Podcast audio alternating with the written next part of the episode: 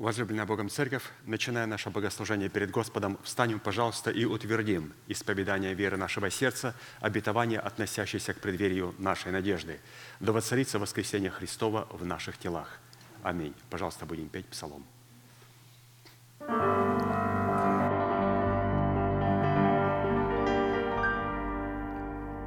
И возгремит Господь глазом славы своей, и среди ночи песнь обретет.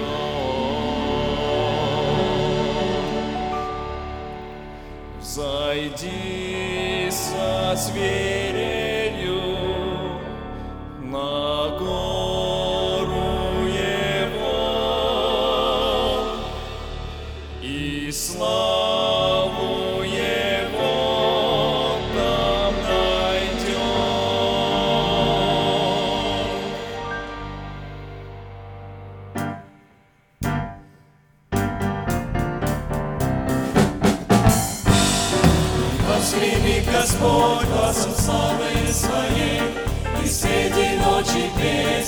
обретешь.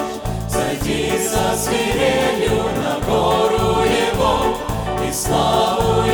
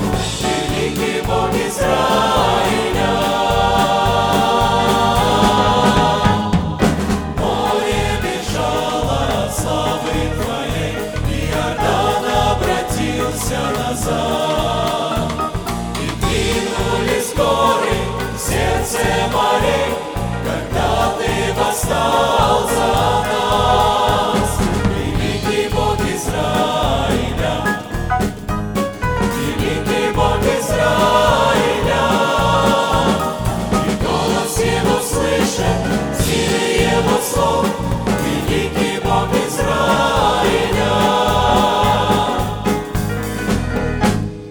В мертвой пустыне, где воды, Когда шел святой народ, Он словом своим обратил скалу в источники вод. Великий Бог Израиля,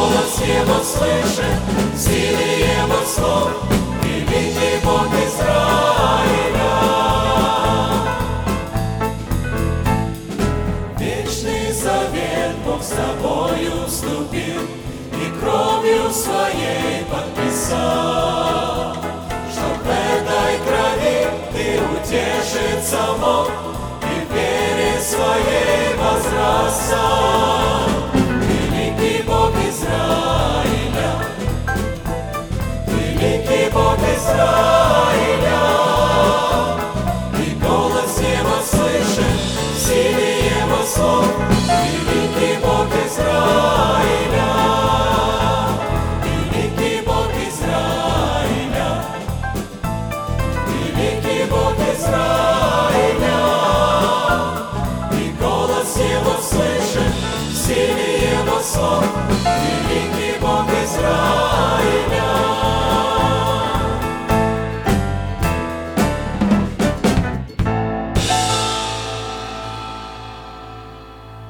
Склоним наши головы в молитве. Дорогой Небесный Отец, во имя Иисуса Христа, мы благодарны имени Твоему Святому за вновь представленную привилегию быть на месте, которое очертила десница Твоя для поклонения Твоему Святому имени – и ныне позволь наследию Твоему во имя крови завета подняться на вершины для нас недосягаемые и сокрушить всякое бремя и запинающий нас грех. Да будут прокляты в этом служении, как и прежде, все дела дьявола, болезни, нищета, преждевременная смерть, демоническая зависимость, всевозможные страхи, депрессии, разрушения, костность, невежество – все это да отступит от шатров святого народа Твоего. И ныне встань, Господи, на место покоя Твоего Ты и ковчег могущества Твоего, и да облекутся святые Твои спасением Твоим, и да возрадуются пред лицом Твоим. Дай нам больше от Духа Твоего, пропитай нас Духом Твоим святым. Позволь нам найти светлое лицо Твое. Мы благодарим Тебя, что это служение представлено апостолом Аркадием в Твои божественные руки, и мы молим Тебя, продолжай вести его рукой сильную и превознесенную. Великий Бог, Отец и Дух Святой. Аминь. Будьте благословенны, пожалуйста, садитесь.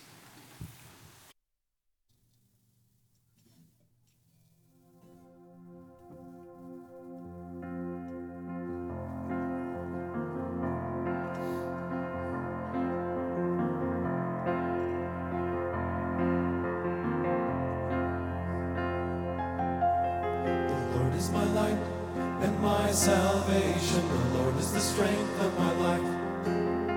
The Lord is my light and my salvation. The Lord is the strength of my life.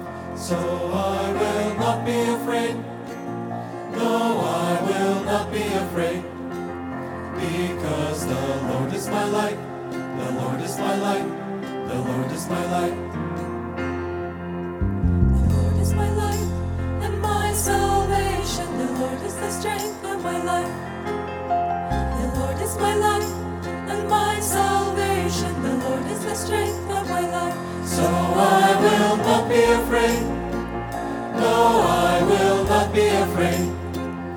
Because the Lord is my light.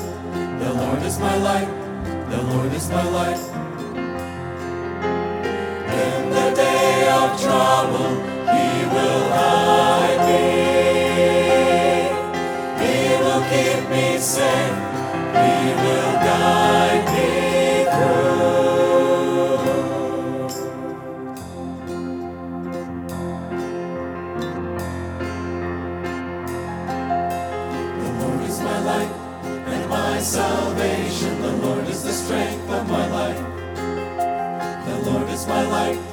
and my salvation. The Lord is the strength of my life. So I will not be afraid. No, I will not be afraid. Because the Lord is my life. The Lord is my life. The Lord is my light. In the darkest hour, He will keep me. Evil has no power when He shelters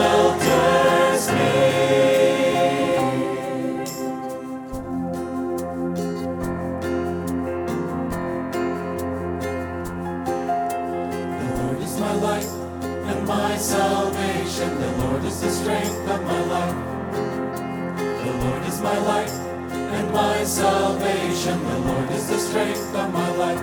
So I will not be afraid.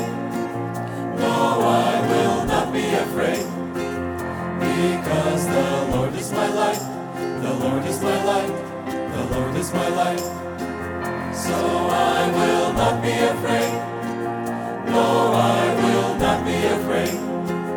Because the Lord is my light. The Lord is my light. The Lord is my light. Because the Lord is my light. The Lord is my light. The Lord is my light.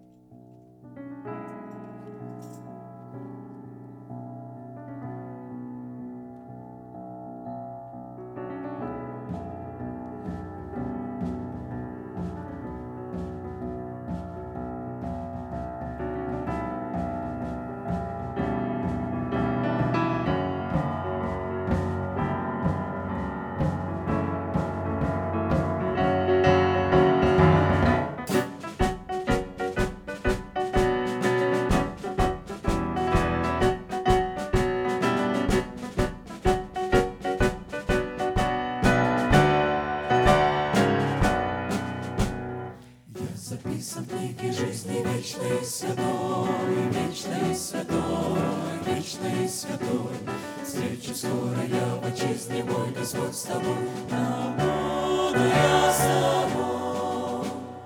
Я записан в книге жизни вечной святой, вечной святой, вечной святой. Встречи скоро я в отчизне мой, Господь с тобой,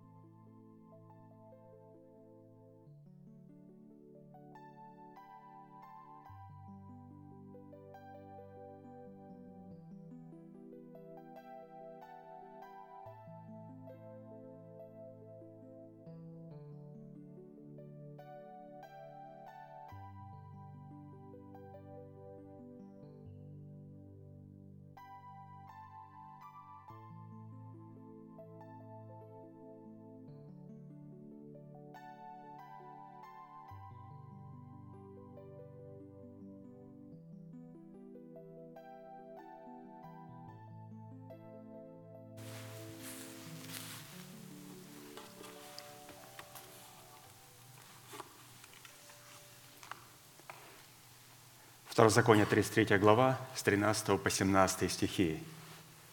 «Об Иосифе сказал, «Да, благословит Господь землю его, вожделенными дарами неба, росою и дарами бездны, лежащей внизу, вожделенными плодами от солнца и вожделенными произведениями луны, превосходнейшими произведениями гор древних и вожделенными дарами холмов вечных, и вожделенными дарами земли и того, что наполняет ее.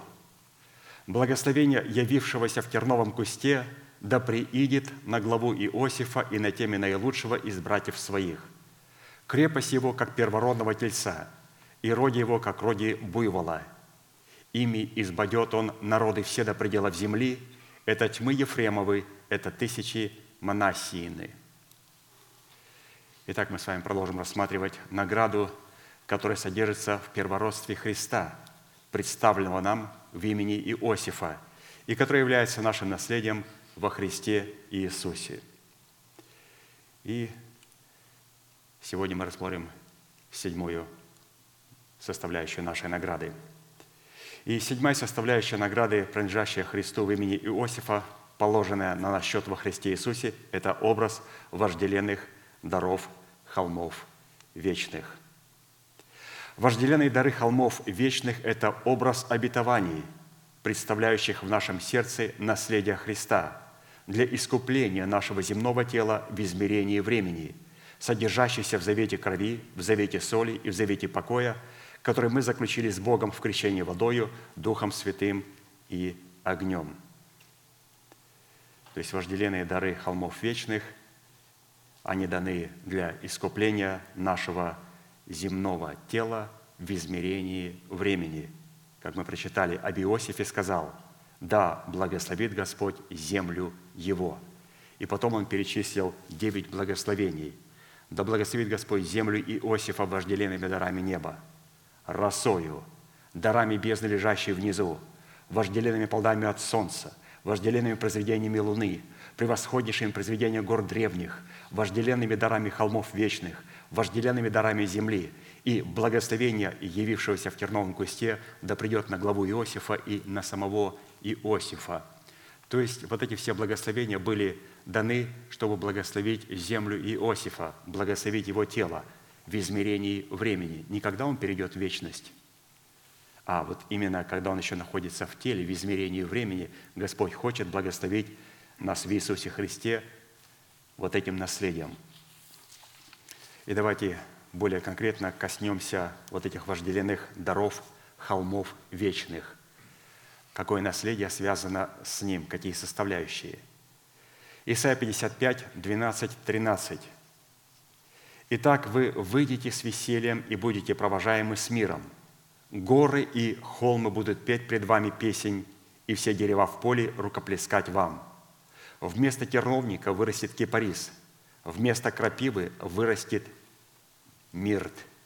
И это будет в славу Господа, в знамение вечное, несокрушимое. Это пророческое изречение, представляющее обетование будущего для нашего земного тела в измерении времени, представлено в формате некой притчи или некоего иносказания. Исходя из того, что вожделенные дары холмов вечных, предназначенные Богом для нашего земного тела в измерении времени – представлены вместе с горами и деревьями, растущими в поле, нам необходимо будет рассмотреть их взаимодействие друг с другом и зависимость их друг от друга. Итак, у нас встает ряд вопросов. Во-первых, откуда нам следует выйти с весельем?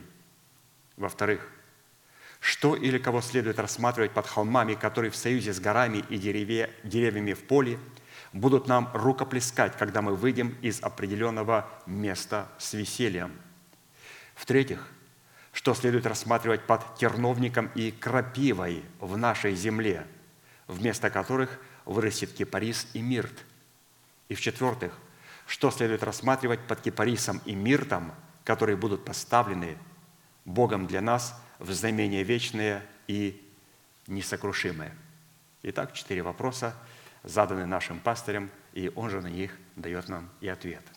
Итак, вопрос первый. Откуда нам следует выйти с весельем.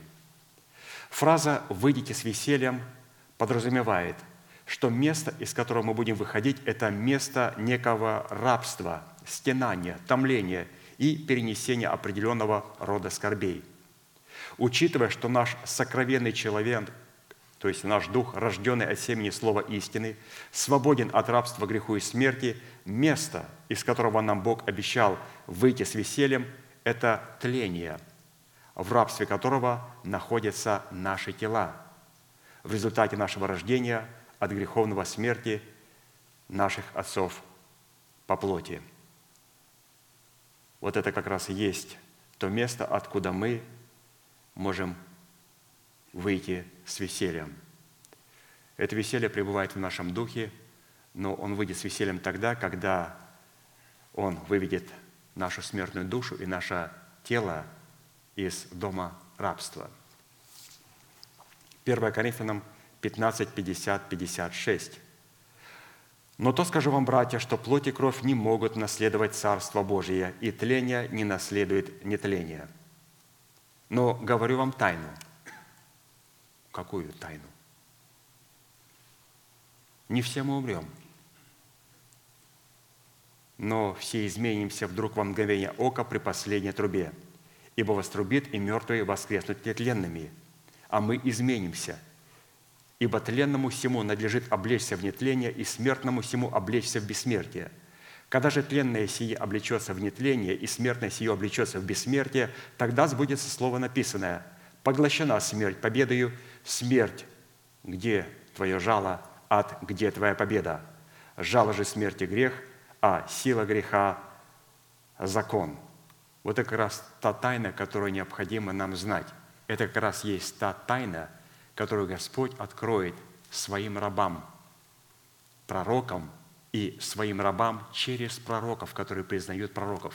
Великую тайну, что не все мы умрем, но многие из нас изменятся, не исчезнут.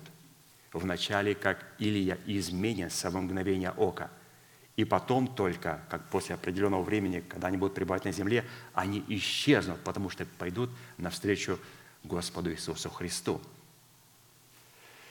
Выходом из рабства тлению является принятие обетования для нашего тела в измерении времени, которое относится к преддверию нашей надежды, выраженной встретней Господу на воздухе.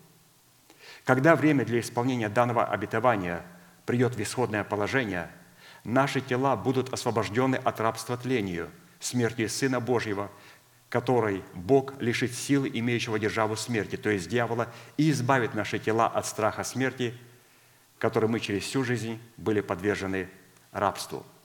А посему выйти из темницы тления с весельем, в которой мы находились под стражей закона, означает оправдаться верою через принятие праведности Христовой, которую мы призваны получить на условиях, предписанных в Священном Писании даром по благодати искупления во Христе Иисусе.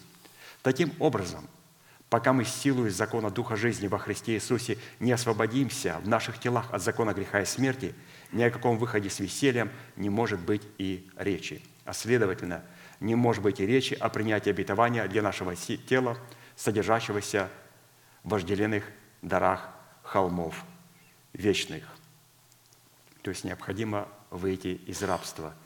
И выйти из рабства – это принять обетование, которое лежит в праведности Христовой, и принимая праведность Христову на Его условиях и взращивая эту праведность в плоде Духа, в характере Христовом в нас, мы вот выходим из рабства, выходим с весельем. Вот вопрос второй. Что или кого следует рассматривать под холмами, которые в союзе с горами и деревьями в поле будут нам рукоплескать, когда мы выйдем из определенного места с весельем? Под горами и холмами, которые будут петь нам песень, и которые в союзе с деревьями в поле будут нам рукоплескать, когда мы выйдем из рабства тлению с весельем, чтобы оправдаться верою, следует рассматривать результат исповедуемой нами веры сердца. Когда мы исповедуем веру нашего сердца, в это время наши холмы вместе с горами начинают веселиться и радоваться, и деревья начинают нам рукоплескать. То есть, святые, это все происходит, когда мы начинаем исповедовать то, что находится в нашем сердце. Вот такая красивая картина. И горы, и холмы начинают радоваться, и деревья в нас начинают рукоплескать через исповедание веры нашего сердца. Вопрос третий. Что же следует рассматривать по терновникам и крапивой в нашей земле, вместо которых вырастет кипарис и мирт. Образ терновника, выросшего в сердце, это позиция и состояние сердца, неочищенного от мертвых дел, в котором семя слова о Царстве Небесном заглушено заботами века сего и обольщением богатства земного. Марка 4, 18, 19. «Посеянное в терне означает слышащих слово, но в которых заботы века сего, обольщение богатством и другие пожелания, входя в них, заглушает слово, и оно бывает без плода». А вот в Писании крапива рассматривается как сорная трава и как разновидность колючего терна. Вместе взятые терновник и крапива способны заглушать семя любого злака, способны заглушать любое обетование. Тернии и крапива в сердце человека смогут заглушить любое обетование. И то обетование, которое живет в преддверии нашей надежды. И вопрос четвертый.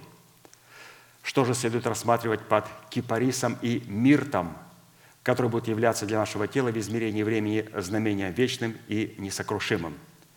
То есть, как определить, что вот это терновник и крапива, искорененный в моем сердце? У меня будет кипарис и мирт. Теперь давайте посмотрим, есть ли у нас в сердце кипарис и мирт. Кипарис, как и кедр, это вечно зеленое хвойное дерево и растение. То есть вечно зеленое растение. А посему образ кипариса, выросшего в нашем сердце вместо терновника, это результат плода правды, взращенного в почве нашего доброго сердца – в котором семя слова о Царстве Небесном принесло плод правды в достоинстве державы жизни вечной, воздвигнутой в нашем теле и поставленной между Богом и нами заветом вечным и несокрушимым. Вот, пожалуйста, кипарис – это достоинство державы жизни вечной, вечно зеленое растение. И вот необходимо избавиться от терновника для того, чтобы Господь мог вырастить вот это красивое растение, дерево кипарис.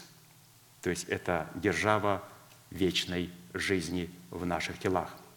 А вот мирт, выросший в нашем сердце вместо крапивы, это образ благоухания Христова, исходящего от имеющегося у нас праведности. То есть он издает очень такой благоухающий запах.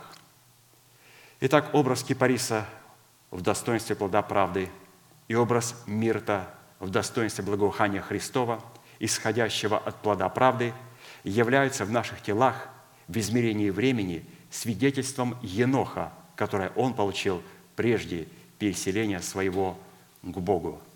Вот посмотрите, как красиво пастор показал свидетельство Еноха. Свидетельство Еноха – это сердце, которое избавилось от терновника и крапивы, и сердце, в котором – произрос кипарис и мирт. Кипарис – праведность Божия в плоде правды, и мирт – обязательно там будет благоухание Христова. Поэтому, святые, мы сейчас будем петь псалом Господу и благодарить, что мы имеем право выйти с весельем. Почему? Потому что мы уже слышали об этом обетовании. Мы уже приняли это обетование. Теперь, приняв это обетование Божие, нам просто необходимо взращивать плод правды – и покуда мы будем взращивать плод правды, в это же самое время Господь будет исторгать терновники и крапиву из наших сердец. Мы больше не будем крапивой. Крапива, которой боятся люди подходить, потому что ну, обожгутся об нее. Снова будут волдари после этого общения. Нельзя подходить к этому брату, нельзя подходить к этой сестре. Почему? Потому что они как крапива колючие. Вот Писание говорит, что мы можем все это оставить и произрасти кипарис и мирт. Встанем, пожалуйста, и будем петь псалом Господа и участвовать в этом чудном, привилегированном служении.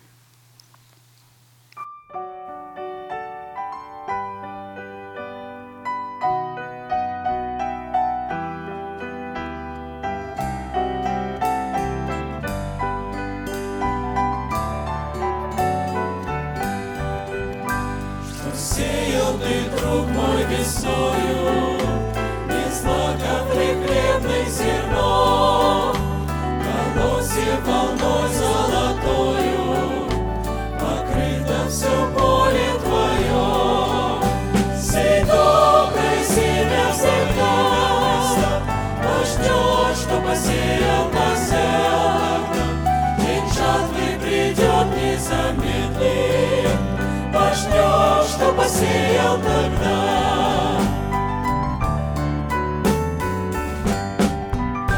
А рядом о страшное поле, не враг ли посеял там зло, колючей опасной травою, там густо оно заросло.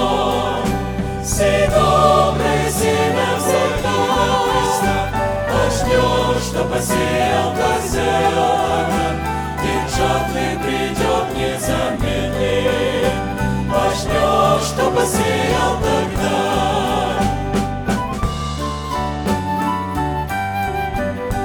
Что сеял на поле ты в жизни Любовь или злую вражду Зайдет твой посев и созреет, И примешь награду свою. Доброе семя всегда Христа Пожнешь, что посеял, посеял тогда. День жатвы придет, не замедли. Пожнешь, что посеял тогда.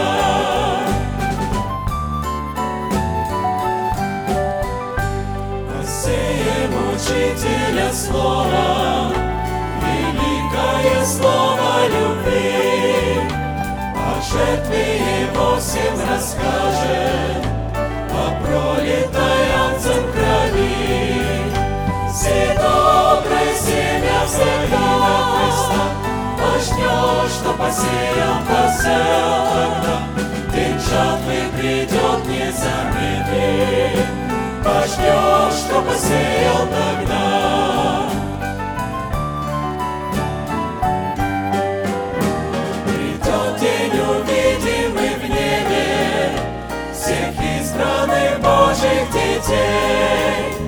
Поклонимся вечному Богу И Отцу Царю всех царей.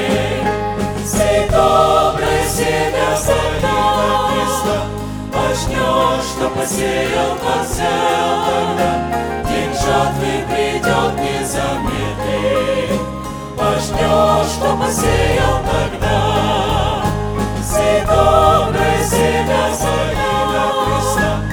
Пожнешь, что посеял, тогда. День жатвы придет, не замедли. Пожнешь, что посеял тогда.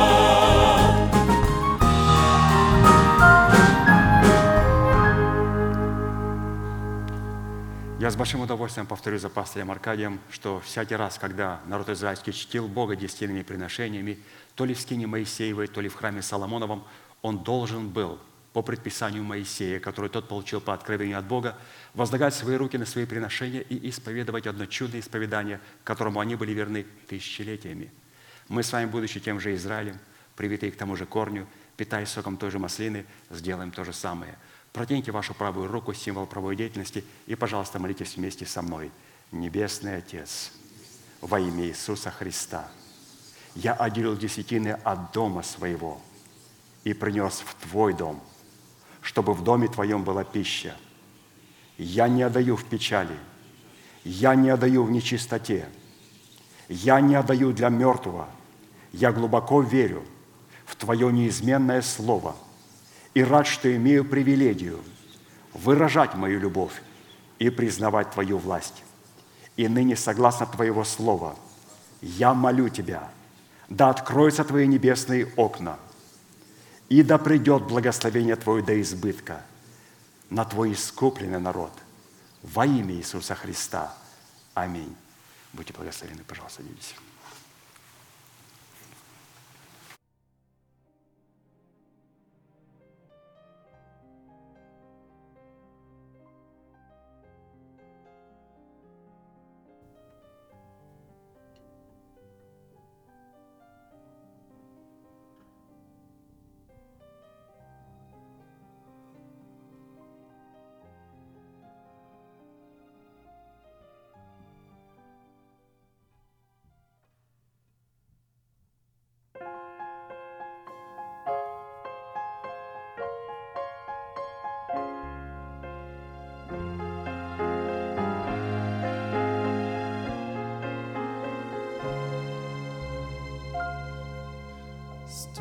На земле, где ты пока живешь, Земных себе не собирай сокровищ,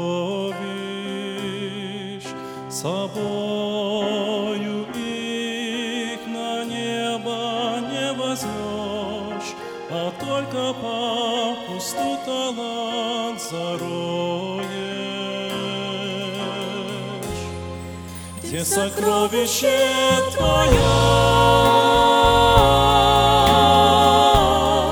там и сердце рядом. Каждый чашу сам нальет медом или ядом. Где сокровище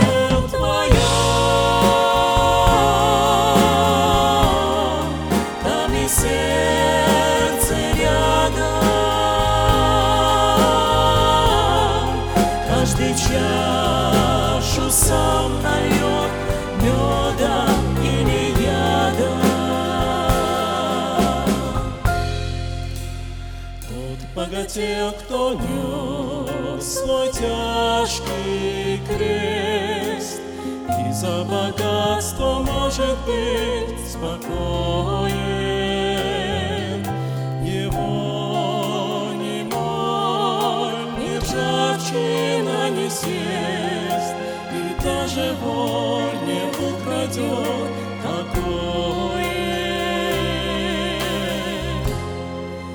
Сокровище Твое, там и сердце рядом.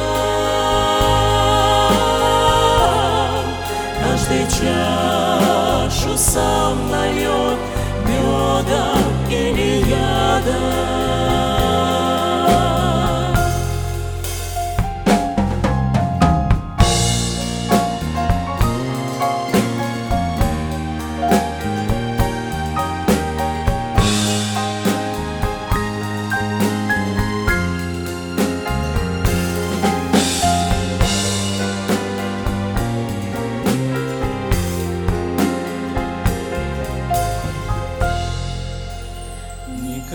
Нельзя служить двум Господам. Один в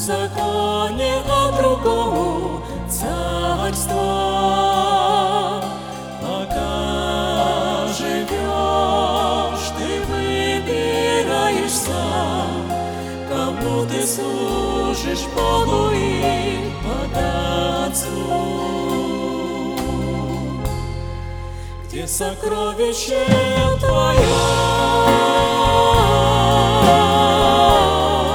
там и сердце рядом. Каждый чашу сам нальет медом или ядом где сокровище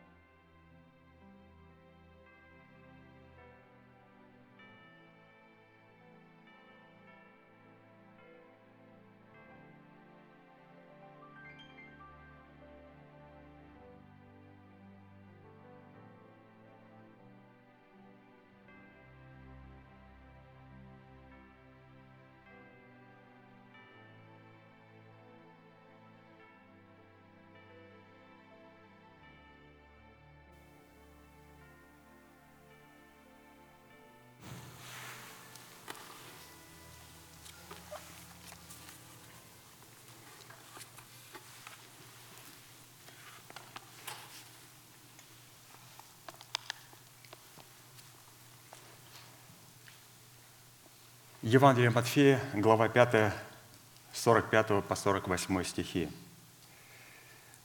«Да будете сынами Отца вашего Небесного, ибо Он повелевает солнцу своему восходить над злыми и добрыми, и посылает дождь на праведных и неправедных.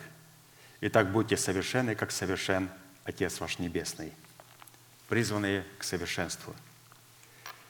Эта заповедь является наследием святых всех времен, и адресована она Христом сугубо своим ученикам. И для исполнения этой повелевающей заповеди нам необходимо взрастить праведность Божию в почве нашего сердца в формате древа жизни 12 раз в году, приносящего плод свой. И чтобы привести доказательство, что мы взрастили в едеме нашего сердца древо жизни – мы стали рассматривать плод древа жизни в 12 месяцах священного года.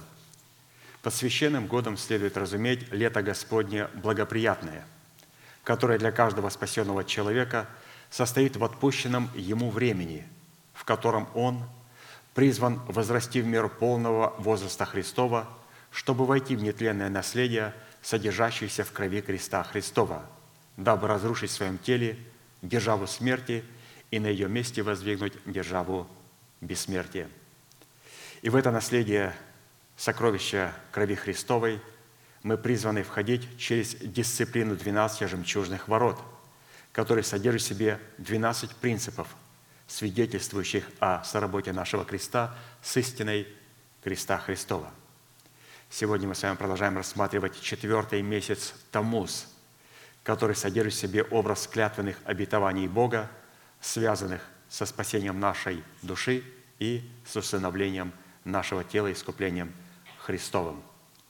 В Израиле в 17-й день четвертого месяца Тамуза соблюдался пост в память о разбитии Моисеем скрижалей Завета. Нам достоверно известно, что разбитые скрижали Завета – это образ истребления учением Христовым бывшего о нас рукописания или же учения, которое было против нас – Практически в событии этого поста представлен был результат от соприкосновения и противоборства между собой двух славных, великих, могущественных и тектонических законов Бога.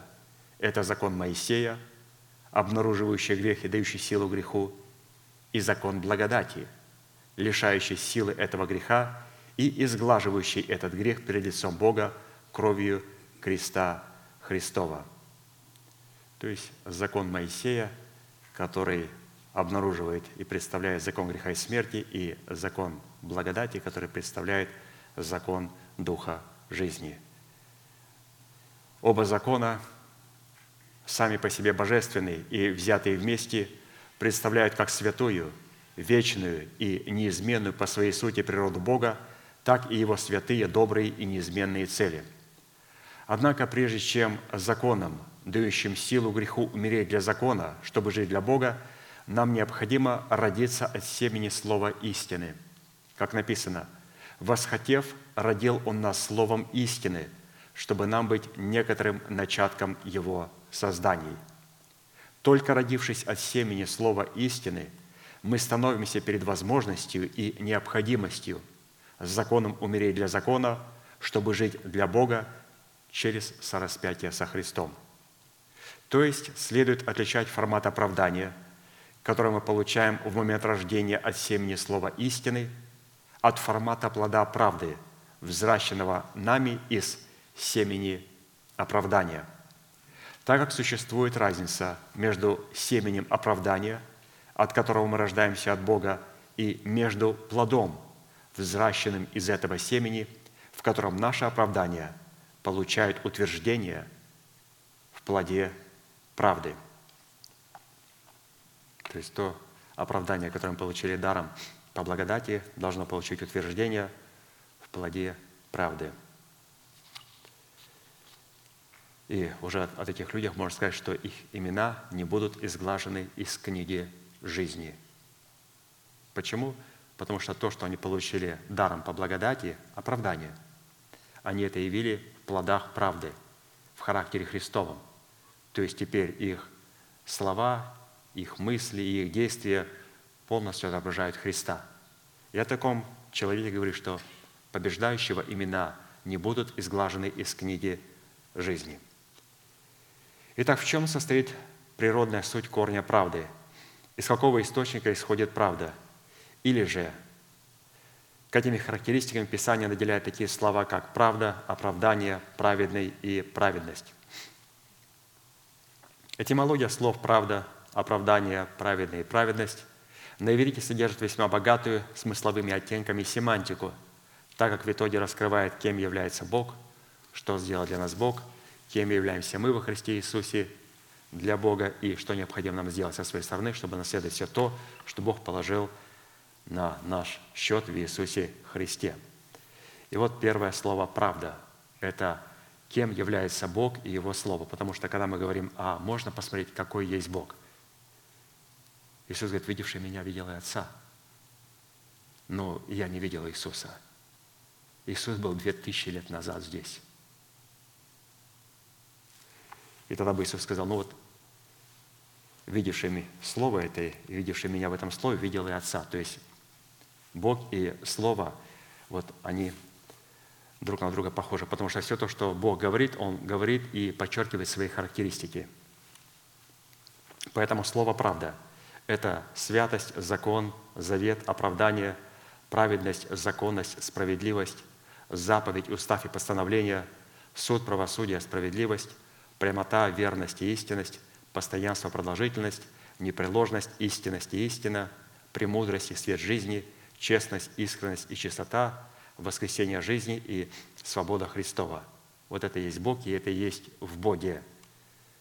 И, конечно же, мы говорим, вот это да, вот это наследие. Неплохо было бы ими обладать, но необходимо родиться от Бога. А как родиться от Бога? Необходимо получить оправдание даром по благодати и искуплению в Иисусе Христе, согласиться с тем, что Христос сделал для нас. Что такое оправдание? Оправдание – это то, что Бог сделал для нас. И оправдание включает в себя следующее определение – это вечное искупление. Это выкуп из плена греха и смерти. Это упразднение вины или же невменение греха. Это взятие в собственность и в свой удел, в удел Бога. Это усыновление и воскресение из мертвых. То есть вот что делает оправдание. Господь нас усыновляет, и мы имеем право на воскресение. И когда мы оправданы, теперь мы можем сказать, а теперь кем я являюсь, будучи оправданный Богом? Мы являемся праведными – что такое праведный? Праведный – это святой, угодный, невинный, непорочный, чистый, справедливый, свободный от клятвы и проклятия, не связанный грехом, мертвый для греха, живой для правды, находящийся в завете с Богом, надеющийся на Бога и уповающий на Бога, принятый, находящий благоволение Бога, чтущий Бога десятинными приношениями, пребывающий в Боге и радующийся в Боге, распространяющий благоухание Христова.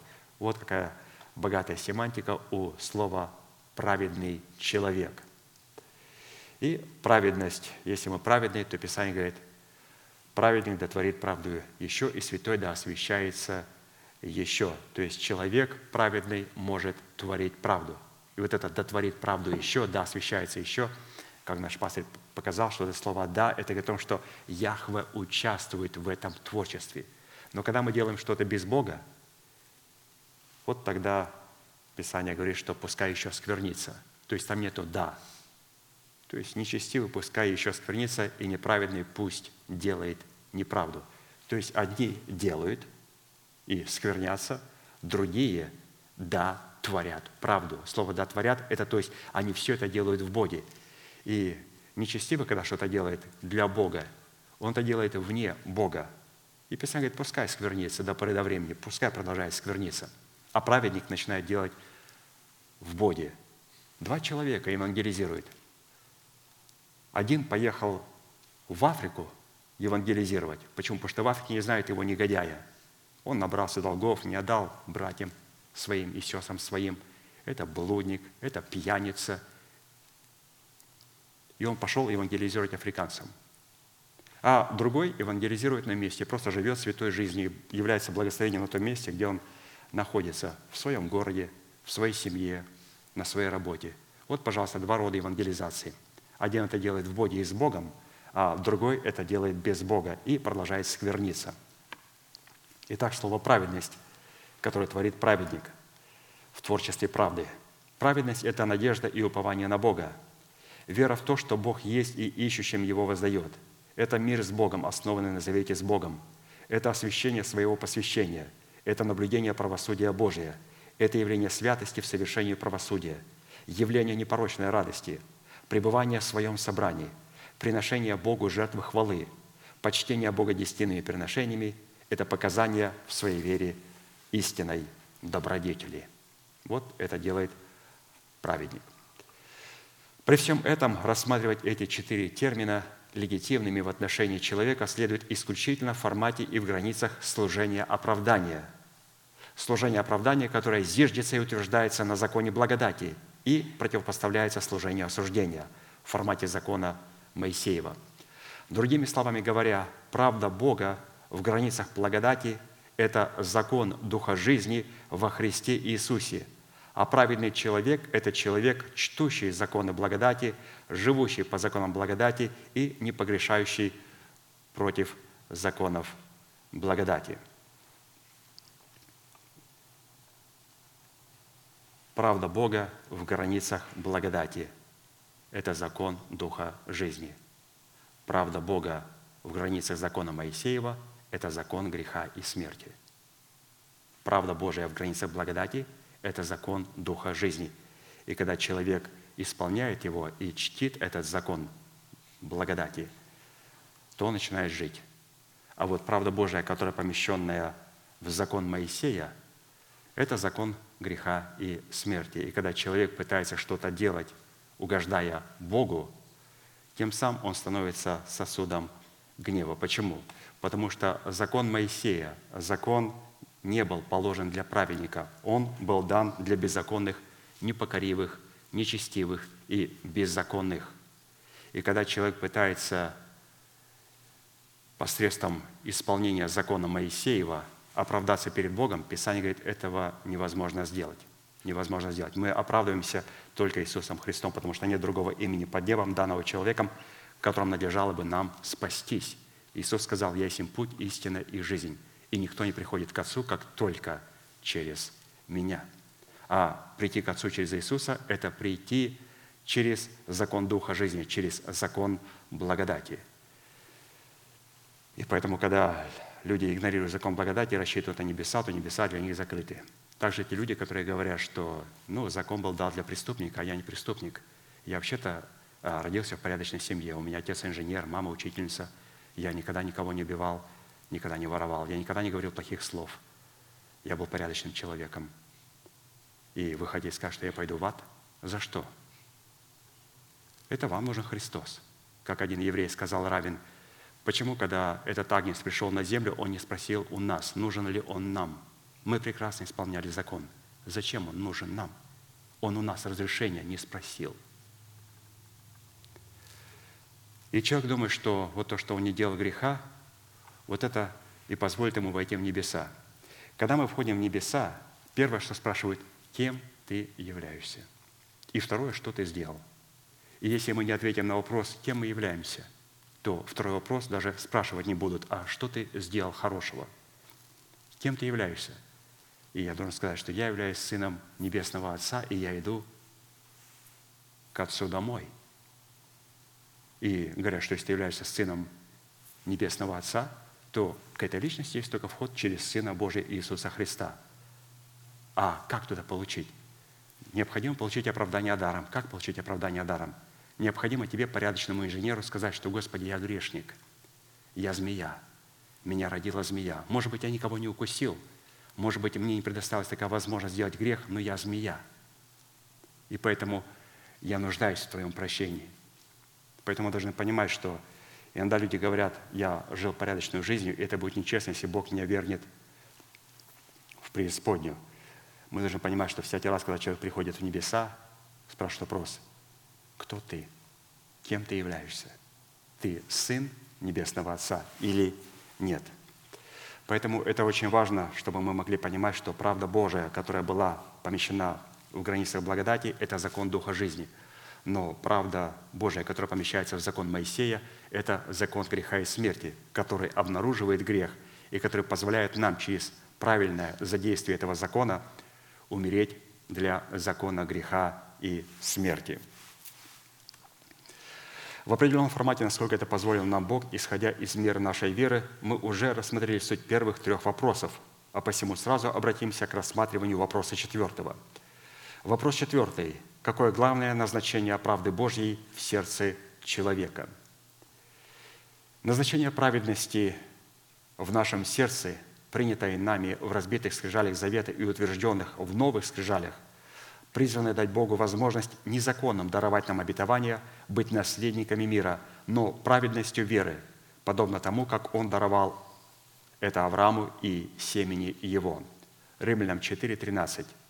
Ибо незаконом даровано Аврааму или семени его обетование быть наследниками мира, но праведностью веры. Наследие мира в сердце человека – это сокровищница, содержащая в себе совокупность всех обетований Бога, которые являются назначением праведности или целью праведности. То есть наследие мира – это цель для праведности и назначения праведности. То есть праведность ведет нас куда? В наследие мира, ведет нас к миру Божьему, к тому наследию. Таким образом, именно праведность посредством мира Божия, содержащегося в завете мира, может и призвана соблюдать наши сердца и наши помышления во Христе Иисусе.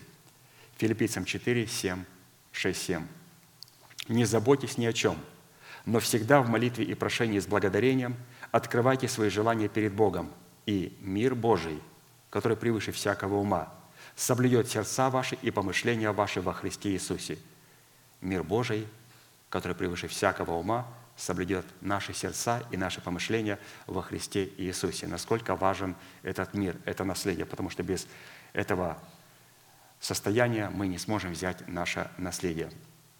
Однако, чтобы лучше узнать и рассмотреть цель праведности, которую она преследует в свойстве природы мира Божьего, и условия, предписывающие, каким образом нашей праведности следует облекаться в этот мир, мы пришли к необходимости рассмотреть четыре классических вопроса. Во-первых, какими свойствами Писание наделяет мир Божий, призванный соблюдать наше помышление во Христе Иисусе. Во-вторых, какими полномочиями обладает мир Божий в отношениях человека с Богом и человека с человеком. Третье, какие условия необходимо выполнить, чтобы облечься в мир Божий, призванный сохранять наши помышления в Боге. И четвертое, по каким признакам следует испытывать самого себя, что мы являемся сынами мира, а следовательно и сынами Божьими. Матфея 5.9 написано «Блаженны миротворцы, ибо они будут наречены сынами Божьими. Фраза «будут наречены сынами Божьими» говорит о награде, содержащейся в достоинстве и свойстве имени Сына Божьего. Оказывается, это великая награда, святые, это великая награда – быть нареченным Сыном Божьим. Быть нареченным Сыном Божьим. Об Иисусе написано, что Он не почитал хищением быть равным Богу. То есть быть равным Богу – это говорить «Я Сын Божий». Иудеи в бешенство приходили. Ты понимаешь, что ты говоришь? Если ты Сын Божий, ты Бог. Он говорит, а разве не написано в Писании «Вы боги»? Он говорит, мы не хотим тебя слушать, тебя убить надо. Только один Бог, мы рабы. Он говорит, мы дети Его, мы наследие Его, мы дети Авраама. И поэтому, святые, вот здесь надо понять, что а, это великое привилегия быть нареченными сынами Божьими. Он не почитал хищением, не считал грабежом. Но многие верующие так называемые люди, они грабят Бога, когда приходят к Нему и говорят, «Небесный Отец, во имя Иисуса Христа». Но они не были наречены сынами Божьими, не были. Быть нареченным Сыном Божьим говорит о награде, которая находится в достоинстве имени Сына Божьего. Если мы хотим быть нареченными Сынами Божьими, ну, мы должны быть похожи на Иисуса Христа и поступать так, как поступал Христос. И поэтому Христос не грабил Отца, когда называл себя Сыном Божьим. И мы также, когда обращаемся к Нему и говорим «Отец Небесный», Он говорит, а ты являешься сыном, ты являешься учеником, ты являешься рабом, как мой сын. И тогда, если человек отвечает, да нет, я таким не являюсь, он говорит, тогда ты грабитель, ты грабишь меня средь бела дня. Свойство мира Божия в сердце человека – это доказательство, что он является сыном мира, что дает Богу возможность наградить данного человека достоинством имени Сына Божьего. То есть святые – это великая награда быть Сыном Божьим. И сюда входят и мужчины, и женщины. То есть здесь не говорится о поле. То есть награда быть Сыном Божьим – это быть награда быть в Иисусе Христе. Достоинство Сына Божьего Иисуса Христа, чтобы разделить с Ним, Сыном Иисусом Христом, исполнение всего написанного о Нем в законе, в пророках и псалмах. Потому что оправдание, которое человек получил по праву своего рождения от семени слова истины, перешло в качество праведности, в которой он стал способным приносить плод мира в своих отношениях с Богом и со всеми окружающими. То есть, когда оправдание, которое мы получили даром по благодати, переходит в качество праведности, в плод правды, вот это как раз и есть, они будут нареченные сынами Божьими, будут нареченными. Оказывается, просто говорит, что я Сын Божий. Вот Христа убили за то, что Он сказал, я Сын Божий. Нам тоже, святые, надо будет умереть, чтобы получить этот статус Сын Божий. Кого-то убьют физически. Первоапостольскую церковь убивали физически. Мы сегодня умираем в Господе Иисусе Христе для своего народа, для дома своего Отца и для своих собственных желаний. То есть это имя просто называется Сыном Божьим, а за этим стоит определенная цена. Евреям 2.14. «Старайтесь иметь мир со всеми и святость, без которой никто не увидит Господа».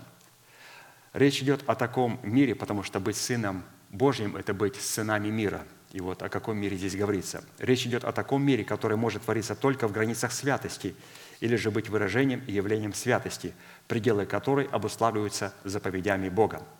А посему мир, который мы являем вне границ святости и не как выражение святости, это на самом деле беззаконие, за которое нам придется заплатить ценою вечной жизни. Невозможно и преступно иметь мир с нечестивыми, которые в свое время приняли истину, а затем оставили собрание и отвратились от преданной им святой заповеди. Миротворцы – это сыны мира, в силу чего творить мир Божий и быть его носителями, а следовательно и передавать его себе подобным, могут и призваны исключительно сыны мира. Луки 10, 5, 6. «В какой дом войдете, сперва говорите «мир дому сему». И если будет там сын мира, то почиет на нем мир ваш, а если нет, то к вам возвратится». Еще одно место, Марка 6, 11. «И если кто не примет вас», то есть о ком это говорится – когда мир Божий возвратился к вам. А когда мы говорим «мир Божий», «мир тебе», мы благословляем ее той истиной, той правдой и тем порядком Божьим, который находится в нашем сердце. И той истиной, той правдой и порядком, который находится в теле Христом. Потому что вот эта атмосфера, которая находится в этом храме, в этом доме, находится в нашем сердце. Поэтому на самом деле приветствие мира мы призваны определять сынов мира – так как приветствие мира призвано выявлять как наличие, так и отсутствие порядка Царства Небесного, пребывающего в сынах мира, в достоинстве божественной истины и божественной теократии, которая обуславливает власть Бога и право Бога, почивающие и облекающие сынов мира. А посему люди, называющиеся спасенными, но не признающие порядка, выраженного в теократии, установленной Богом в своем царстве – которым на земле является Церковь Иисуса Христа в лице невесты Агнца, это те самые люди, которые посредством своего бесчинства производят не мир, а разделение. И такие люди не могут называться сынами Божьими, а следовательно и сынами мира.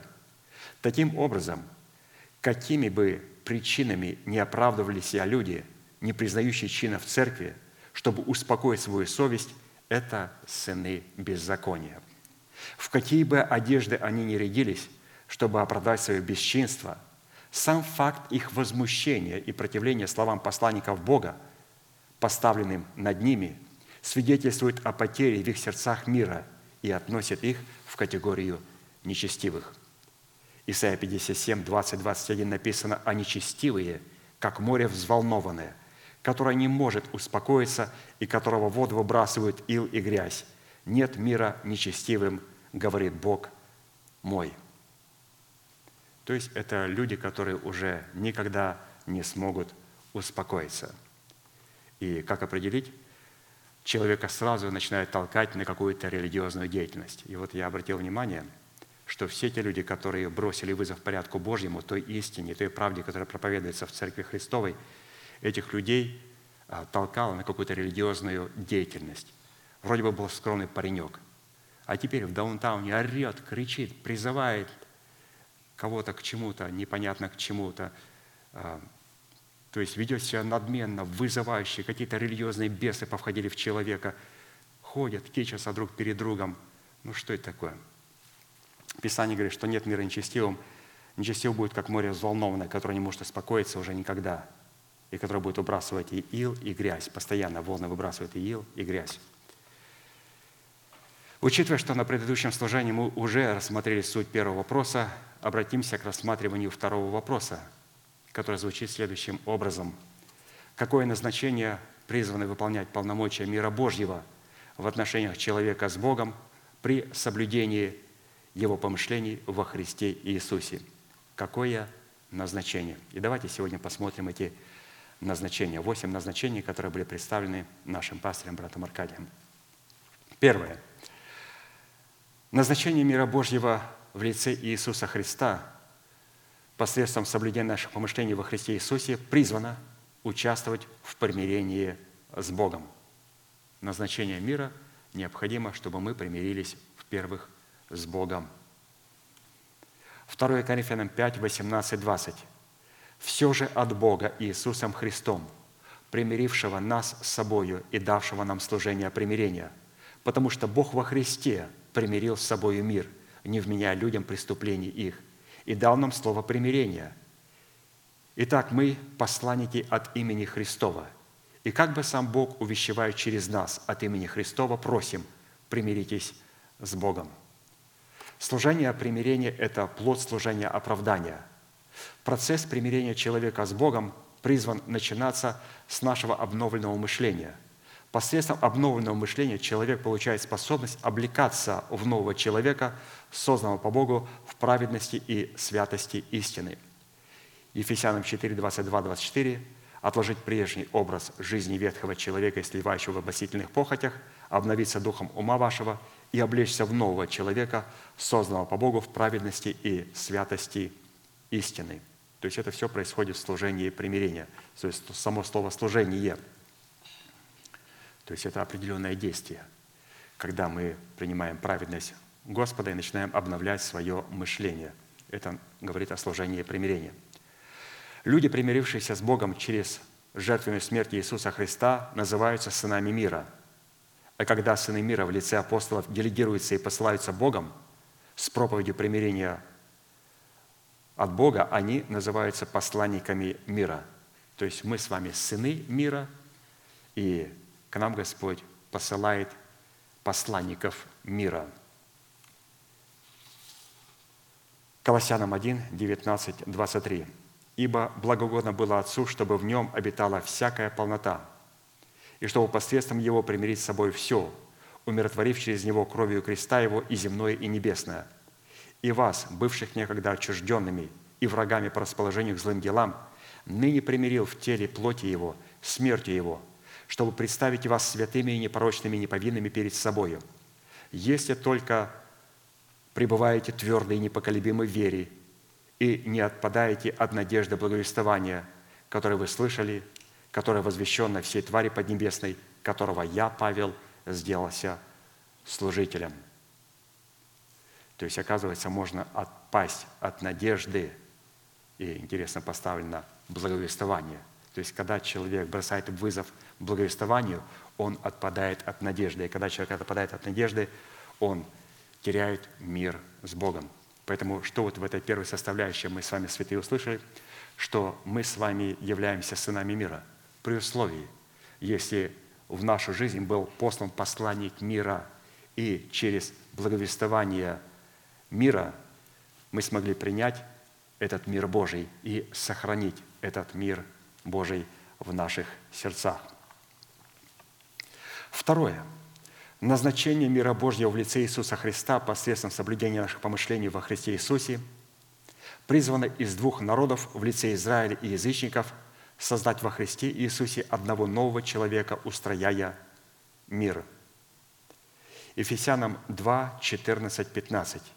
«Ибо Он есть мир наш, соделавший из обоих одно и разрушивший стоявшую посреди преграду, упразднив вражду плотью Своею, а закон заповедей – учением, дабы из двух созда- создать себе самом одного нового человека, устрояя мир». Дело в том, что Бог заключил свой вечный и неизменный завет не с языческими народами, а с Израилем, которым по праву принадлежат усыновление и слава и заветы.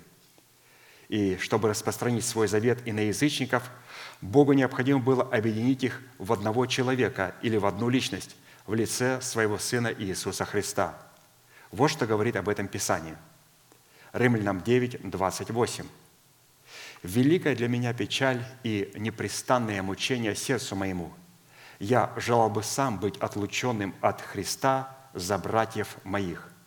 То есть быть отлученным от Христа, в переводе написано, что быть отлученным со Христом ради братьев моих по плоти. Не от Христа, а со Христом. То есть перевод там был от и со. И когда переводчики переводили, говорят, если сказать, что Павел хотел, чтобы его отлучили со Христом, но Христа никто не отлучал. Как же никто не отлучал, господа? Писание говорит, что в первый день месяца, в десятый день брали однолетнего агнца и отделяли его, отлучали его, и в четырнадцатый день заколали его. И они сказали, ну как-то быть отлученным со Христом, давай лучше от Христа. У них было two options. От и со. На самом деле он говорит, я хотел бы быть отлученным, то есть умереть на кресте вместе со Христом, за братьев моих родных мне по плоти, то есть израильтян, которым принадлежат установление и славы и заветы, и законоположение, и богослужение, и обетование, их и отцы, и от них Христос по плоти, сущий над всеми Бог, благословенный во веки. Аминь. Но не то, чтобы Слово Божие не сбылось, ибо не все те израильтяне, которые от Израиля, и не все дети Авраама, которые от семени его, но сказано, в Исааке наречется тебе семя, то есть не плотские дети, суть дети Божьи, но дети обетования признаются за семя. Поэтому еврейский народ должен был задаться вопросом, почему надо было отлучить этого агнца? Почему? Чтобы в этом агнце могли найти себя и язычники, и иудеи, которые приняли Господа Иисуса Христа своим личным Спасителем. Господь сам себя отлучил на Голгофе.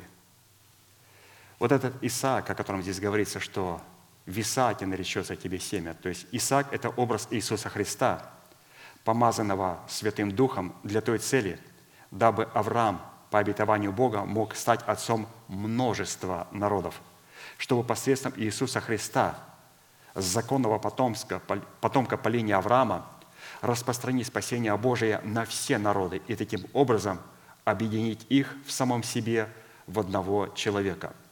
А посему любой человек, считающий себя спасенным, но в то же самое время испытывающий некую неприязнь к народам семитского происхождения или поддерживающий тех, кто испытывает эту неприязнь, на самом деле обречен на проклятие и не может наследовать спасение.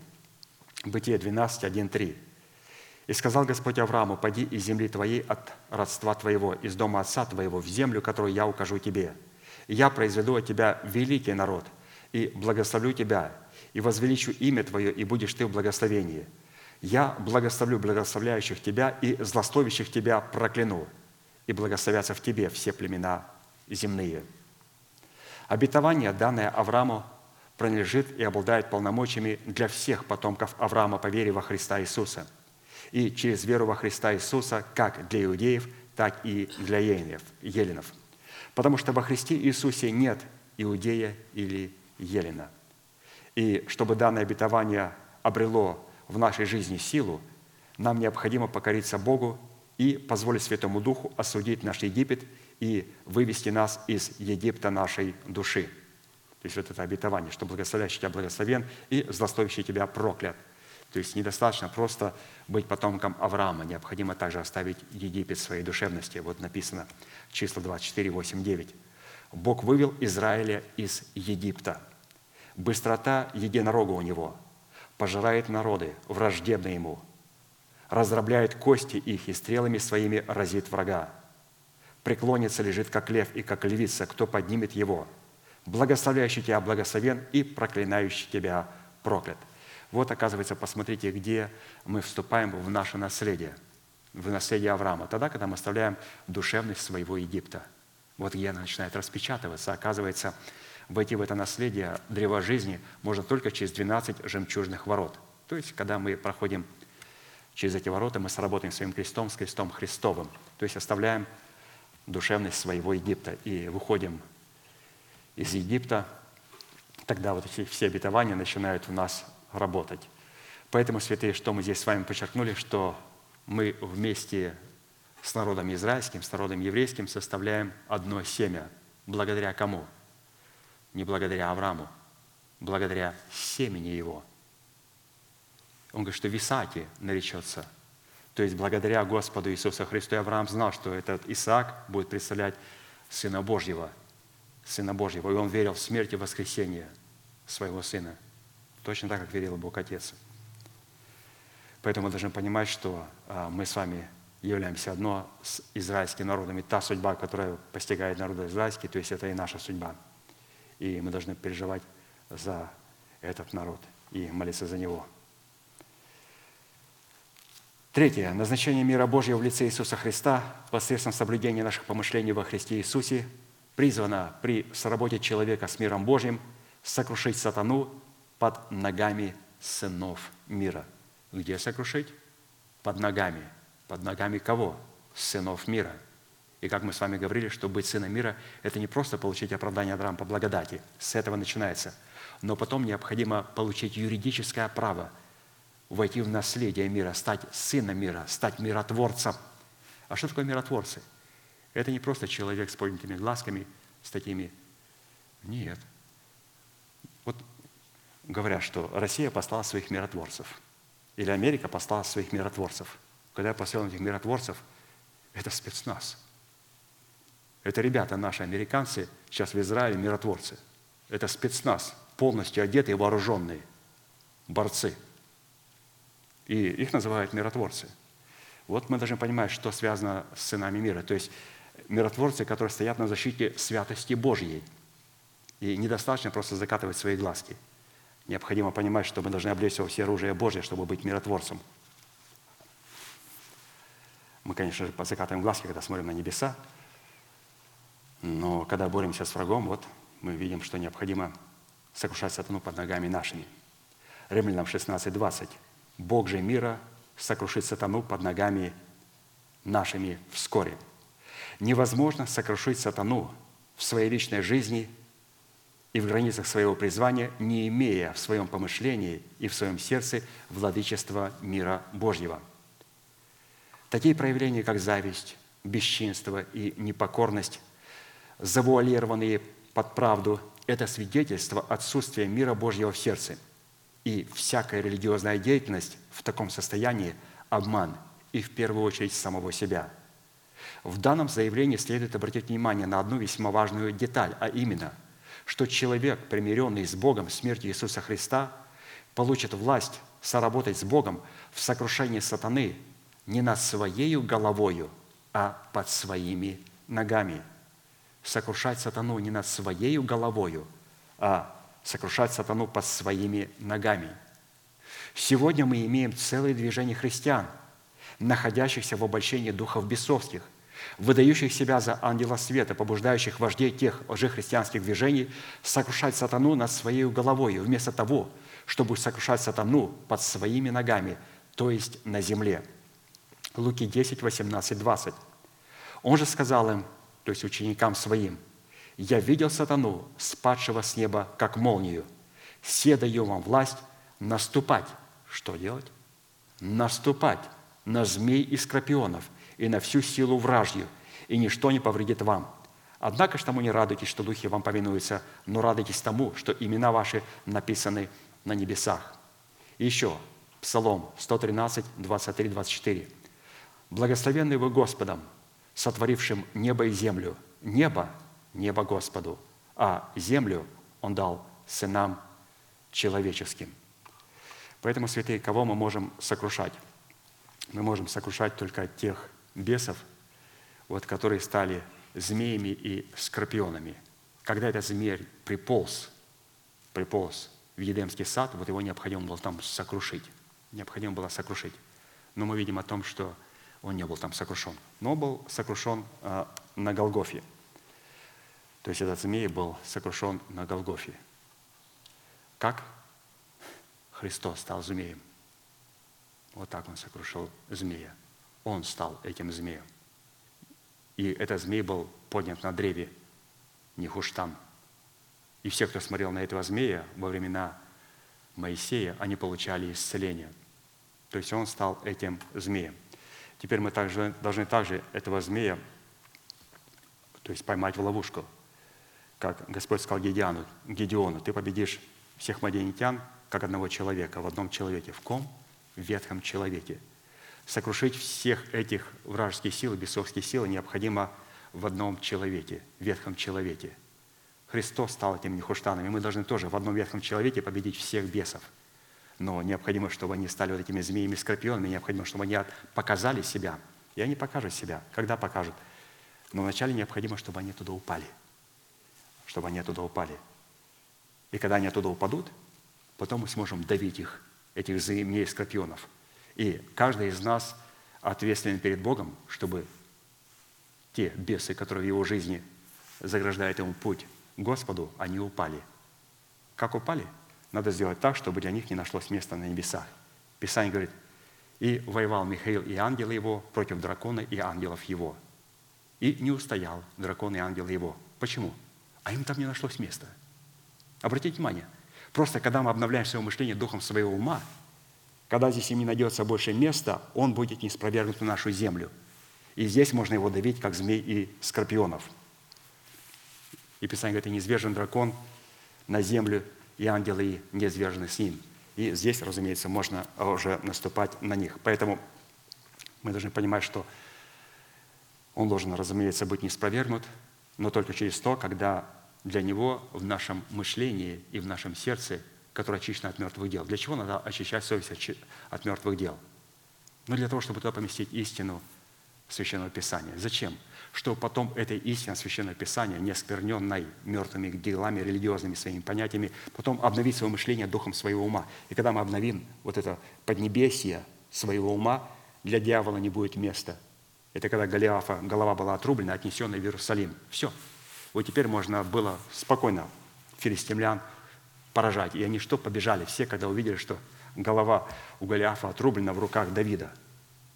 Пока он лежал мертвый, никто не бежал. Но когда они увидели, что он законом умер для закона, взял меч, на который полагался Голиаф, и отрубил голову Голиафу, потом мы видим о том, что они побежали, филистимляне. Поэтому мы будем наступать на змей и скорпионов, то есть наступать под ногами нашими, как сыны мира. Четвертое значение мира Божьего в лице Иисуса Христа посредством соблюдения наших помышлений во Христе Иисусе призвано владычествовать только в сердцах сынов мира. Колоссянам 3:15. «И да владычествует в сердцах ваших мир Божий, которому вы призваны в одном теле, и будьте дружелюбны». Смысл исполнительной фразы «и да владычествует», который Бог сотворил и содержит небо и землю, представлен в зависимости от нашего решения позволить мир Божьему, позволить миру Божьему владычествовать во взаимоотношениях с Богом и также и друг с другом. Нам следует усвоить, что владычество мира Божьего ограничено сердцами человеков, которые являются сынами мира, которые обусловлены в сердцах Царством Небесным. А посему из имеющегося повеления мы можем вынести следующее, что владычество мира в наших сердцах – это сознательный и ежедневный выбор в совершении подвига веры, состоящего в том, чтобы снисходить друг к другу в немощах наших и прощать друг друга, как и Бог простил нас во Христе Иисусе. То есть это очень важно, святые, когда мы сходим друг к другу и прощаем друг друга. Именно дружелюбие в отношениях с сынами мира дает возможность миру Божьему владычествовать в наших сердцах. Если же наше дружелюбие, выраженное в мире обусловленным учением Иисуса Христа, пришедшего во плоти, будет отвергаться, то нам, по словам Христа, следует предать этих людей заклятию, отрести прах, прибившийся к ногам нашим, и разорвать с такими людьми всякие отношения. Марка 6, 10, 11. «И сказал Иисус ученикам Своим, «Если где войдете в дом, оставайтесь в нем, доколе не выйдете из того места. И если кто не примет вас и не будет слушать вас, то, выходя оттуда, отрясите прах от ног ваших, во свидетельство на них. Истинно говорю вам, отраднее будет Содому и Гаморе в день суда, нежели тому городу. Итак, если мы откажемся выполнять данное повеление и сохраним мирные отношения с людьми, отвергающими наш мир в учении Иисуса Христа, пришедшего во плоти, то когда Бог посетит нас, мы вынуждены будем разделить судьбу не с сынами мира, а горькую судьбу с сынами противления. Иисус сказал, кто не со мною, тот против меня, и кто не собирает со мною, тот расточает. Вот, пожалуйста, святые, вот в этом четвертом аспекте мы увидели о том, что мы должны быть очень дружелюбны с сынами мира и вот должны развивать свои отношения с сынами противления, чтобы нам не разделить с ними одну судьбу или же рок. Пятое назначение мира Божьего в лице Иисуса Христа посредством соблюдения наших помышлений во Христе Иисусе призвано силою Духа Святого обогатить нас надеждою. Римлянам 5, 13. «Бог же надежды да исполнит вас всякой радости и мира вере, дабы вы силою Духа Святого обогатились надеждою. Подлинный мир с Богом всегда дает, дается силой Святого Духа в вере, в содружестве всякой радости, благодаря чего становится нашей надеждою, а следовательно и исходит из надежды. Надежда – это тот объем наследия во Христе Иисусе, который Бог положил на наш счет с процентами, за счет чего наследие мира, принадлежащее нам во Христе Иисусе – может всегда умножаться. То есть обратите внимание, что мы рассматриваем вот это, что такое быть наследниками мира, что, оказывается, это наследие находится в Иисусе Христе. И когда это находится в Иисусе Христе, это определяется через то, что Он находится у нас в сердце, в формате надежды. И все то, что помещается в формат надежды, очень красиво сказано пастырем нашим, оно начинает расти, расти. Начинают расти проценты. И не какие жалкие проценты, как здесь у нас дают в американских банках, там 0.01% они начинают там сильно расти. То есть всякий раз, когда мы берем мир Божий и помещаем в надежду Божию, то есть в наше сердце, все начинает расти. Исайя 9, 6, 7. «Ибо младенец родился нам, сын дан нам, владычество на раменах его, и нарекут ему имя чудный, советник, Бог крепкий, Отец вечности, князь мира. Умножению владычества его и мира нет предела на престоле Давида и в царстве его – чтобы ему утвердить его и укрепить его судом и правдою отныне и до века. Ревность Господа Савоофа соделает это. Что соделает это? Умножению владычества его и мира не будет предела. То есть вот этот мир Божий, он будет расти. Где расти? Только в надежде. То есть в том сердце, в котором есть начальствующее учение Иисуса Христа, пришедшего во плоти. Поэтому, святые, мы а, имеем эту надежду – или же наше сердце, которое устроено вот в формат надежды. И поэтому, когда туда попадает мир Божий, он начинает приносить очень большие дивиденды, очень большие проценты. Это самый, а, как мы видим, лучший банк, который дает самые большие дивиденды, то есть очень большие проценты. Все начинает там у Бога расти, то есть владычество мира. Разумеется, и этот рост мы определяем через то, что Бог ставит свой престол. Он поставил свой престол в нашем сердце – потом престол, поставил свой престол в нашей душе, то есть в нашем обновленном мышлении. и потом поставил престол в наших устах, когда мы исповедуем кроткими устами веру нашего сердца. Все, три престола. Это о чем говорит, что вот этот мир Божий, он такие там дивиденды принес, что мы самые богатые люди на земле. Мы самые в духе богатые люди на планете Земля. Поэтому у нас есть надежда. И, разумеется, для того, чтобы эти проценты расти, необходимо быть в состоянии мира и научиться а, ложить на этот счет депозит и также делать withdrawal, то есть снимать с этого счета. Но вначале, прежде чем это делать, необходимо понять, что наше сердце должно быть банком. То есть что такое банк? Банк – это надежда. В нашем сердце или же во Христе Иисусе открыт счет. Как я знаю, что в Иисусе Христе на нас открыт счет, для меня открыт счет? Это определяется через наше сердце. Наш счет открывается, когда мы очищаем свою совесть через благовествуемое слово. Первое, что приходит, когда благовествуемое слово, мы очищаем наше сердце от мертвых дел, от своих собственных понятий, от своих собственных подвигов, а, своих собственных всего вот этого религиозного опыта. Все это оставляем. И у нас открывается счет в Иисусе Христе. Теперь нам необходимо туда через посланников мира сделать депозит. И когда мы слышим Слово Божие, когда мы слышим Божие, Слово Божие, мы должны делать этот депозит в свое сердце. Говорить, да будет мне по Слову Твоему. И потом необходимо взращивать это Слово Божие. И когда оно возрастет, и тогда мы сможем уже снимать с этого счета обязательно. И поэтому всегда, когда мы ложим на счет, вот у Бога, как и в банках, а вот вы положили, например, на счет 10 тысяч. И говорят, что ваш, вот у нас, вот открываем банк, написано present balance, то есть настоящий баланс 50, там 10 тысяч. Но available balance, то есть тот баланс, который вы сможете снять, ноль. Почему? Написано pending, то есть pending – это процесс этого депозита. Разумеется, а, когда нас хорошо банк знает, мы можем положить любую сумму, и этот счет будет моментально готовый. То есть положили 10 тысяч, 100 тысяч, и 100 тысяч прямо сейчас уже готово. У Бога так не бывает. А, когда мы ложим на аккаунт, на счет, у Бога всегда пендинг. То есть то откровение, которое мы приняли и сказали, да будет мне по слову твоему, будет определенный процесс. И он будет называться пендинг.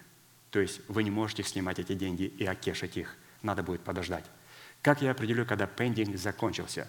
Тогда, когда та истина, которая находится здесь, она будет обновлена здесь, я пойму ее.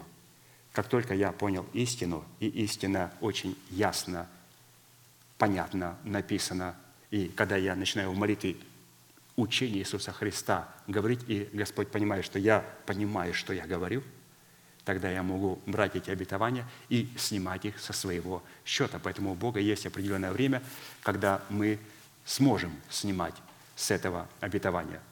Вот Мария. Ангел приходит к Марии, говорит ей слово. Она говорит, что бы это значило. И она принимает, да будет мне по слову твоему. Что произошло? Она только что в свое сердце – в свою надежду положила это обетование. Теперь это обетование лежит у нее. Она приходит к Елисавете, приветствует Елисавету. Елисавета услышала голос приветствия, исполнила Святого Духа и стала благословлять ее. И говорит, благословенно, блаженно уверовавшая в Господа. Что такое уверовавшая в Господа? Благословенная, которая приняла и сделала депозит через веру в свое сердце, в свою надежду. И потом Мария стала благословлять Бога, и показала, что она готова родить Сына Божьего, то есть сделать withdrawal. Она сказала, «Величит моя душа Господа, и возрадовался Дух мой о Боге моем, Спасителе моем». Все, что произошло? Возрадовалась душа моя о Господе, я поняла, что сказал ангел Божий, и Дух мой, величие душа моя Господа, и возрадовался Дух мой о Боге моем. Поэтому здесь она уже продемонстрировала, что а, то, что она приняла через ангела Божия, и то, что в ней уже возрастает, оно уже готово к тому, чтобы родиться, то есть для того, чтобы снять это с нашего счета. Поэтому, святые, мы должны всегда исповедовать. Иногда люди говорят, что я, наверное, не должен молиться, чтобы мне не произносить праздные слова. Я говорю, то есть как произносить праздные слова? Но вдруг это не является верой моего сердца. Я говорю, это не будет являться верой вашего сердца, если вы не находитесь в порядке Божьем. Вы находитесь в порядке Божьем? Ну, ну конечно, нахожусь. Вы признаете человека, который благовествует вам мир в лице вот нашего пастора Батаркадия? Ну, конечно, говорит, признаю. Вы признаете эту истину? Признаю. Ну, как вы можете произносить праздные слова? Ну, это может быть, это не вера моего сердца. Я говорю, вы должны всегда молиться. Всегда молиться. И просто у вас будет два, two options. Два. Вы либо делаете депозит, либо делаете withdraw, либо снимаете с вашего счета. Надо всегда молиться, постоянно молиться. И поэтому, если там этого нету, то мы говорим, Господь, благодарю Тебя за это. И что происходит? Мы ложим в нашу надежду, в наш банк это обетование. И потом другой говорит, благодарю Тебя, и это говорит о том, что я уже готов, Господь, чтобы это обетование пришло в силу. То есть надо всегда молиться, нельзя просто стоять и молчать.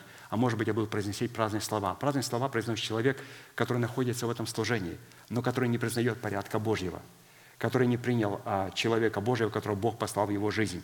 Но если святые мы приняли порядок Божий, мы приняли эту истину в свое сердце, мы должны просто всегда молиться, и мы не будем произносить праздных слов.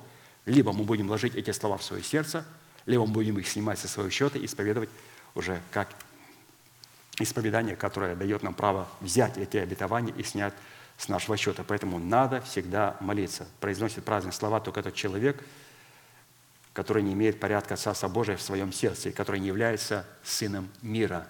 Мы сегодня говорим, что мы с вами наследники мира. Наследники мира. Поэтому наследники мира должны всегда молиться и не переживать, что они будут произносить праздные слова. Либо я ложу в сердце, либо я снимаю с моего счета. Всегда молюсь, никогда не молчу. Шестое. Назначение мира Божьего в лице Иисуса Христа посредством соблюдения наших помышлений во Христе Иисусе призвано облекать нас в достоинство страха Господня, вызывающего у нас трепет и благоговение перед Богом. Малахи 2, 1, 7. Итак, для вас, священники, это заповедь. Если вы не послушаетесь и если не примете к сердцу, чтобы воздать славу имени моему, говорит Господь Саваоф – то я пошлю на вас проклятие и прокляну ваше благословение. И уже проклинаю, потому что вы не хотите приложить к тому сердце. И вы узнаете, что я дал ему, дал эту заповедь для сохранения завета моего с Левием, говорит Господь Саваоф. Завет мой с ним был завет жизни и мира. И я дал его ему для страха, и он боялся меня и благоговел пред именем моим – Закон истины был в устах его, и неправды не обреталось на языке его. В мире и правде он ходил со мною, и многих отвратил от греха, ибо уста священника должны хранить ведение, и закона ищут от уст его, потому что он вестник Господа Саваофа.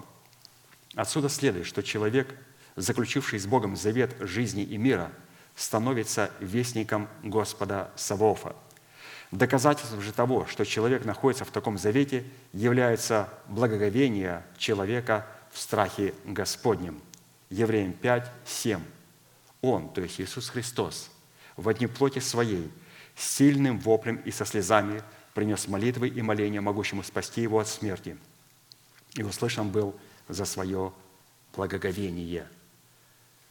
То есть, обратите внимание, он был услышан не за свой вопль и за свои слезы, а услышал был за свое благоговение. И вот это благоговение, это как раз и есть а, наличие страха Божьего. Как Оливий сказал, что завет мой с ним был завет жизни и мира.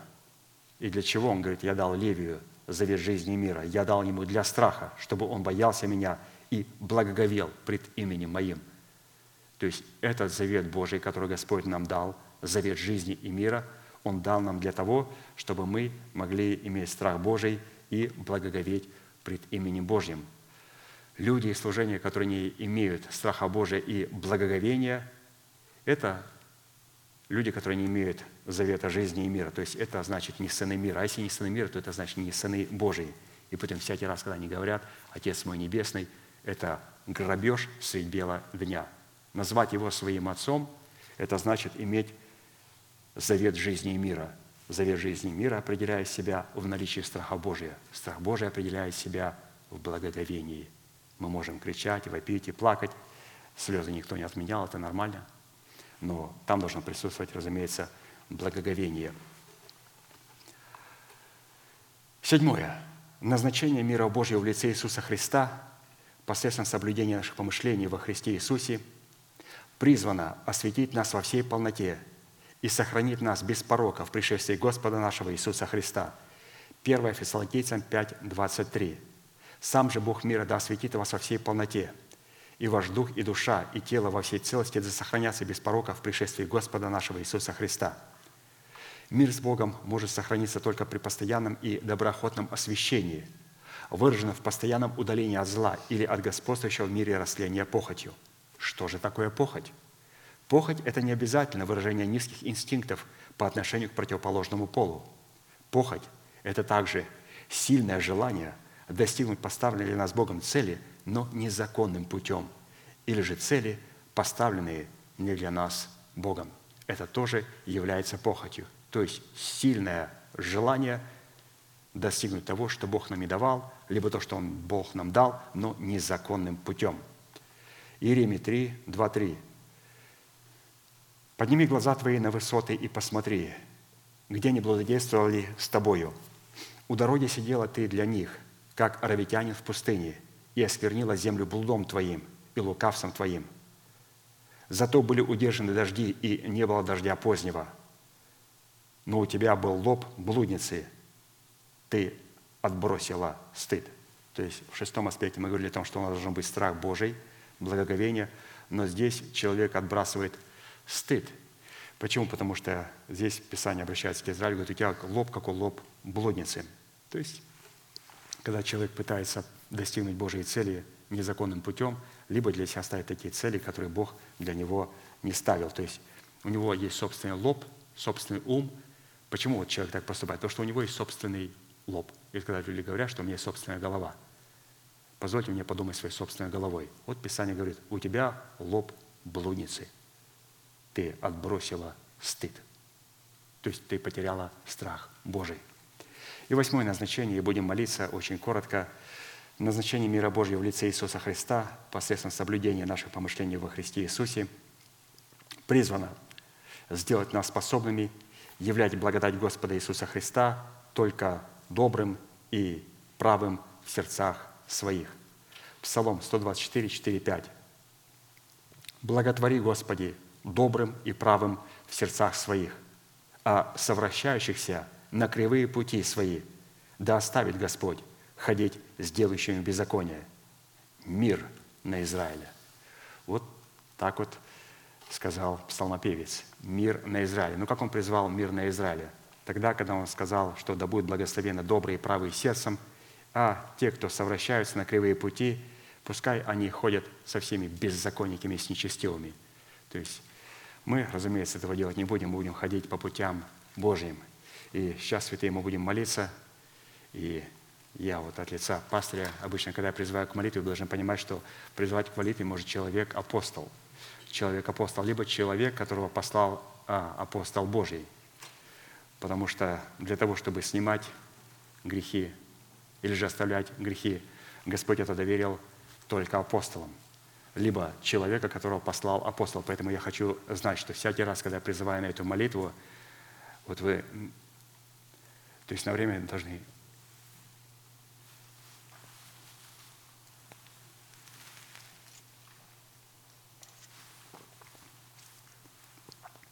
видеть пастыря, видеть апостола, потому что я это делаю, разумеется, от лица Господа Иисуса Христа по разрешению от пастыря. То служение, которое мы будем сейчас совершать, и то служение, которое сейчас я совершаю, призывать к молитве, это может делать только апостол. Либо человек, которому апостол доверил это делать.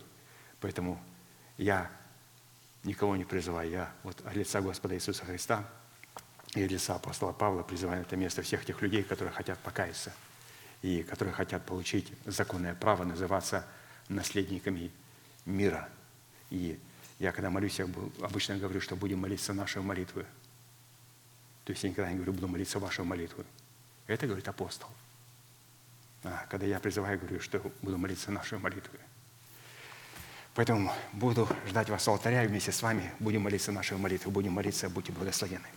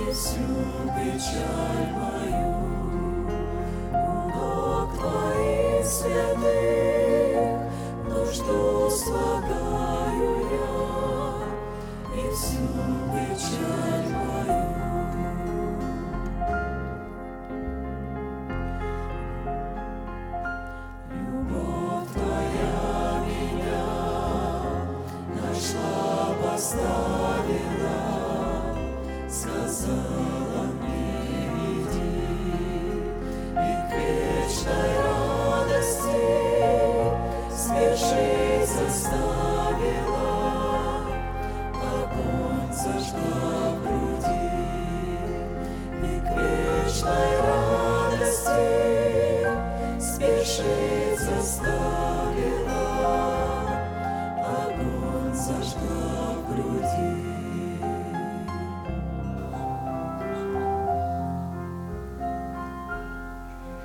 Я буду молиться нашей молитвой. И прошу вас глубоко верить, что Бог за нас, Он не против нас. Он возлюбил нас вечной любовью. Он даровал нам дело своего искупления. Он встал между нами и нашими врагами, чтобы защитить нас и поднять нас до своего уровня. Глаза закрыты – это элемент тайной комнаты. Руки воздеты к небесам – это знак того, что наши руки без гнева и сомнения. Пожалуйста, молитесь вместе со мною.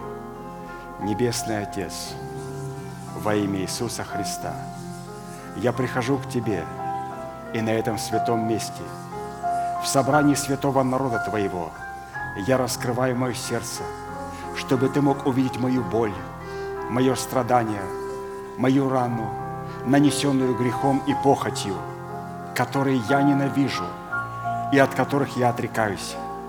Я прихожу к Тебе с моей зависимостью, грехом, болезнью, страхами, попорной честью и поруганным достоинством.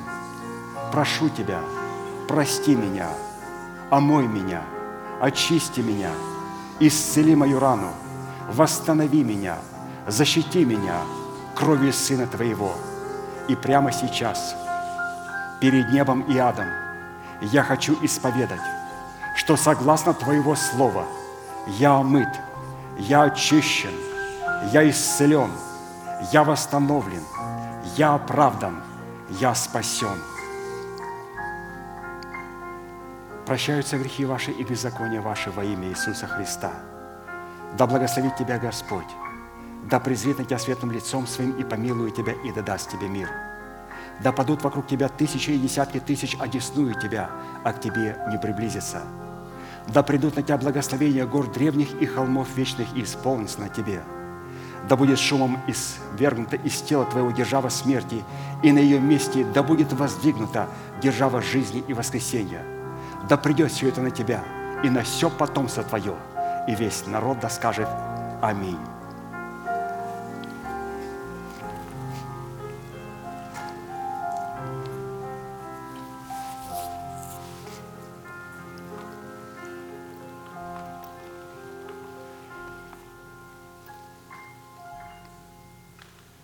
Ну а теперь закончим нашей неизменной манифестацией. Могущему же соблюсти нас от падения и поставить перед славою Своею непорочными в радости, единому, премудрому Богу, Спасителю нашему, через Иисуса Христа, Господа нашего, слава и величие, сила и власть, прежде всех веков, ныне и во все веки. Аминь. Служение наше закончено. Следующее собрание будет во вторник в 7 часов вечера на этом же месте. Можете поприветствовать друг друга, как говорит наш пастырь, и будьте благословены на ваших пути и в жечах ваших. Благодарю вас.